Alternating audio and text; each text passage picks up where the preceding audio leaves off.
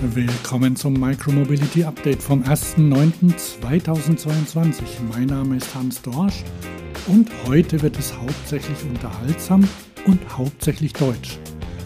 Mit einem Erfinder im Fernsehen, einer Twitter-Königin bei YouTube und einem Wirtschaftskongress in Berlin. Zum Schluss gibt es aber doch noch ein total internationales Tech-Thema. Das war los in der Welt der Mikromobilität. Und wie immer wenn euch dieser Podcast gefällt, dann empfehlt ihn weiter und gebt ihm 5 Sterne bei Apple Podcasts oder Spotify.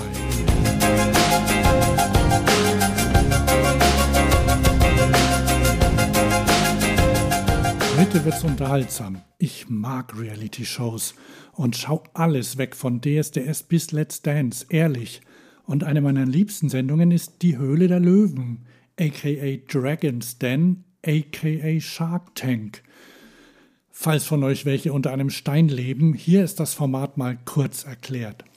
Menschen mit einer Geschäftsidee pitchen die im Fernsehen vor einem Panel von Investoren. Am Montag hat die zwölfte Staffel begonnen und ich habe gemerkt, wie viel Zeit ich eigentlich ans Fernsehen verschwende. Oder vielleicht auch nicht. Immerhin kann man sich darauf verlassen, dass in jeder Staffel irgendwas rund um Mikromobilität oder ums Fahrrad dabei ist diesen Montag zum Beispiel ein 17-jähriger Erfinder mit einem Safe fürs Fahrrad. Und den wollten anscheinend gleich drei Investoren haben. Das Schöne an der Sendung ist, dass sie vorproduziert wird, sodass man die meisten Produkte sofort danach kaufen kann. Es lebe der Kapitalismus. Zwei Magazine haben das Ding, es heißt Be My Box, dann auch getestet und ich nehme mir mal die Brigitte. Dort testet Susanne Lange das Kästchen. Ich zitiere Nach mehreren Versuchen und etwas Geruckel gelingt es mir, den kleinen Safe aus Hartplastik auf dem Fahrradrahmen zu platzieren. Merkwürdig finde ich das Material der Box. Ich habe damit gerechnet, dass die Be My Box aus Metall ist. Bei einem Plastikbehältnis habe ich doch meine Bedenken, dass es wirklich sicher ist. Dafür ist die Box sehr leicht und schafft kaum Zusatzgewicht für das Fahrrad. Nun versuche ich den Zahlencode an der Box einzustellen, was aber auch sehr umständlich ist und etwas hakt. Danach platziere ich meine Wertgegenstände und verschließe die Fahrradbox. Ihr merkt schon, so richtig toll fand sie das Ding nicht und so ist auch ihr Fazit, naja, mittelmäßig ausgefallen. Ich zitiere nochmal. Alles in allem kann ich sagen, dass die abschließbare Box mich nur teilweise überzeugen kann. Die praktische Seite der Be My Box ist definitiv gegeben. Man kann kleine Utensilien verstauen und am Fahrrad lassen. Ich würde aber tatsächlich Wertgegenstände nicht darin verstauen, da mich das Material und die Verarbeitung nicht überzeugt haben. Es wirkt auf mich nicht hochwertig genug und die Box ist meiner Meinung nach sehr einfach von einer Fremdperson zu knacken. Da hilft auch kein Zahlencode. Mein Fazit zur Box. Drei Männer, die keine Fahrradnerds sind, interessieren sich für ein praktisches Fahrradzubehör. Da muss doch noch mehr zu holen sein. Also, wenn ihr Ideen habt, raus damit. Die Welt ist reif dafür.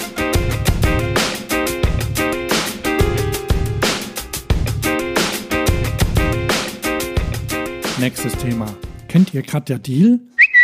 Sie hat bei Twitter den Hashtag Autokorrektur gepachtet und vertritt ganz Deutschland als Mobility Media Repräsentantin, worüber ich wirklich froh bin. Für den Hamburger, denn sie hat eine ziemlich starke Meinung, die ihr vielleicht aus dem Buch Autokorrektur auch fällt und vertritt die auch vehement auf Twitter zum Beispiel und bei LinkedIn. Für den Hamburger Verkehrsverbund macht sie jetzt eine YouTube-Serie zur Mobilität. Die heißt Your Turn und darin verbringt sie einen Tag mit, sagen wir mal, Promis aus Hamburg und Umgebung. In der ersten Folge trifft sie die Fitness-Influencerin Imke Salander. Und die ist nicht im Range Rover unterwegs wie ihre Instagram-KollegInnen, sondern mit dem Stadtrad, mit der Bahn und zu Fuß. Ich spiele euch mal einen Ausschnitt vor. Die ist ein echtes multimodales Wunder. Willkommen bei Your Turn. Mein Name ist Katja Diel. Ich werde mich jetzt immer mal mit Menschen treffen und über Mobilität und vielleicht auch über die Zukunft der Mobilität zu sprechen. Wie bist du denn heute hier? Ich ahne schon etwas. Genau, ich bin heute hergelaufen. Einfach hier einmal über die Reeperbahn, das sind ungefähr so zwei Kilometer. Wie hast du denn so die Stadt überhaupt für dich entdeckt? Bist du jemand, der viel zu Fuß geht? Super viel. Also sowohl entspannt zu Fuß als auch echt laufend, joggend unterwegs. Äh, ich arbeite ja so im Sportbereich, deswegen ist es auch nicht so schlimm, wenn ich so in Sportklamotte oder leicht verschwitzt ankomme, dann kennen die Leute mich da schon. Und ansonsten fahre ich tatsächlich auch viel Bahn und ich fahre auch viel Stadtrad. Okay, wie hast du das denn für dich entdeckt? Eigentlich nur, weil ich ein Fahrrad haben wollte und ich irgendwie Angst hatte, dass mir ein Fahrrad direkt geklaut wird. Mhm. Und dann dachte ich so, eigentlich macht es für mich auch viel mehr Sinn, weil ich mich auch nicht immer sofort festlegen will. Also ich, ich äh, puzzle mir meinen Weg dann immer so zusammen. Katja fragt sie dann auch, wie sie in zehn Jahren so die Mobilität in Hamburg sieht. Und ihre Antwort spiele ich euch auch einfach mal vor. In zehn Jahren sind wir wahrscheinlich dann schon so weit, hoffentlich, dass wir auf jeden Fall weniger Autoverkehr haben. Einfach wenn solche Sachen passieren wie günstigere HVV-Tickets, dass mehr Leute darauf auch umsteigen. Ich denke mal auch so Carsharing, was in anderen Ländern auch schon viel mehr ein Ding ist und auch viel normaler ist. Da vielleicht ziehen die Deutschen sich dann auch mal den Stock aus dem Arsch und sind da ein bisschen äh, ja, irgendwie bereiter dafür, auch mal zu Fremden ins Auto zu steigen. Ja, ja, die weltgewandten InfluencerInnen. Egal. Wir Deutschen können das und wir sind offen für die Zukunft, oder?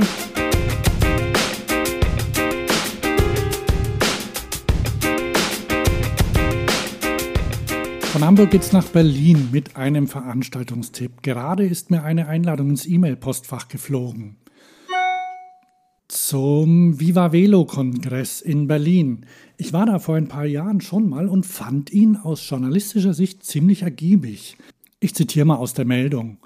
Am 23. September 2022 findet der mittlerweile sechste Viva Velo Kongress im Langenbeck-Virchow-Haus in Berlin statt.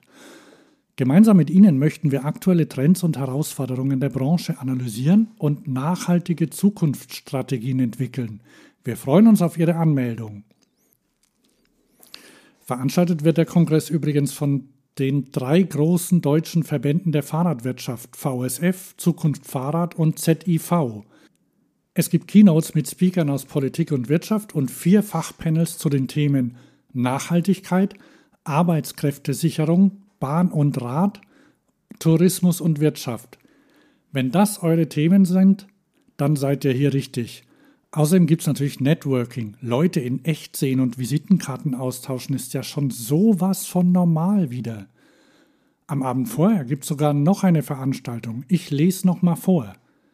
Am Vorabend des Viva Velo Kongresses dem 22. September 2022, veranstaltet die Fahrradwirtschaft ein Get-Together im Foyer des historischen Langenbeck-Virchow-Haus in Berlin, zu dem wir Sie ebenfalls sehr herzlich einladen. Martha Warnath, Unternehmerin und Autorin des Buches Bewegt euch selber, und der Zukunftsforscher Dr. Stefan Carsten werden spannende Impulse liefern. Ich überlege mir hinzugehen, vielleicht sieht man sich. Anmeldelink ist in den Show Notes. Ich verdiene da nichts dran.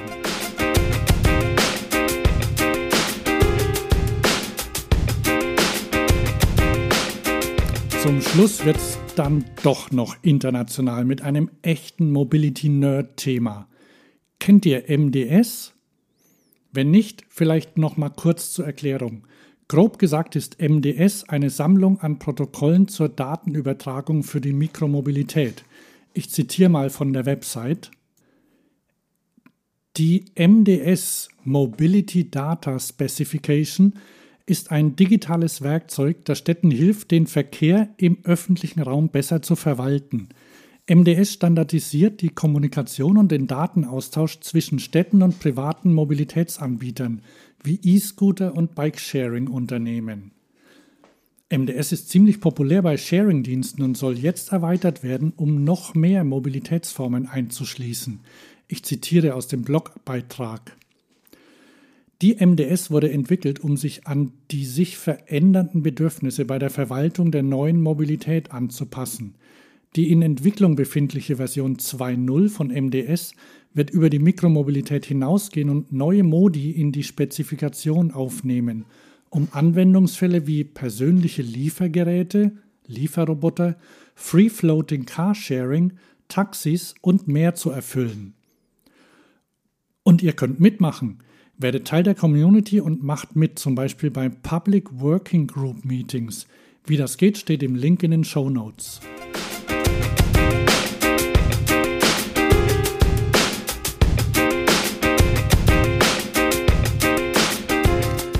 Und nochmal zur Erinnerung, liked und subscribt und empfehlt den Podcast euren FreundInnen.